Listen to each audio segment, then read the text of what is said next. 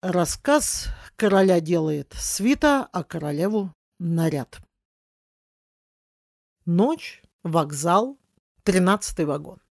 На вопрос «У вас обычный туалет или био?» проводница на секунду задумавшись ответила «А кто его знает?» Тогда я подумала, ну, с другой стороны, она же не водитель паровоза, чтобы знать, как устроен поезд. Ну, а с горшком я уж как-нибудь сама разберусь. Войдя в купе, я застала умилительную картину. Белорусский дяденька играл сам собой в шахматы. В телефоне. Пытаясь не ударить в грязь лицом перед интеллектуалом, я манерно задала вопрос. «Сударь, а не соизволите ли вы погасить источник света, дабы он не лупил мне в засыпающую очи?» «Конечно», — ответил гроссмейстер. «Я ж все равно спать не собираюсь. Я ужасно храплю. Вы в Смоленске выйдете, а я потом и отосплюсь». Как говорится, голод не тетка.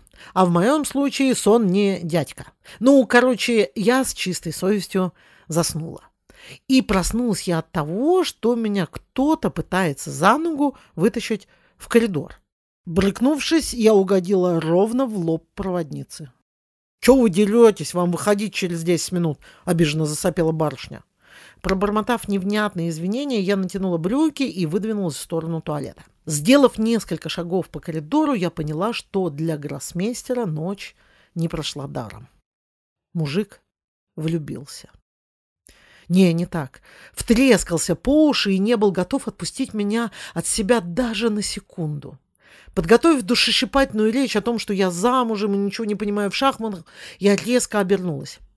В коридоре никого не было.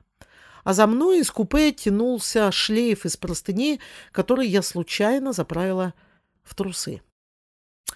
Эх, жаль, что это было три часа ночи, и в Смоленске выходила я одна. С такой мантией свита бы мне очень пригодилась. Но Увы, пришлось разоблачаться и гордо шествовать к трону одиночества и размышлений. Эх, какой пафос профукала!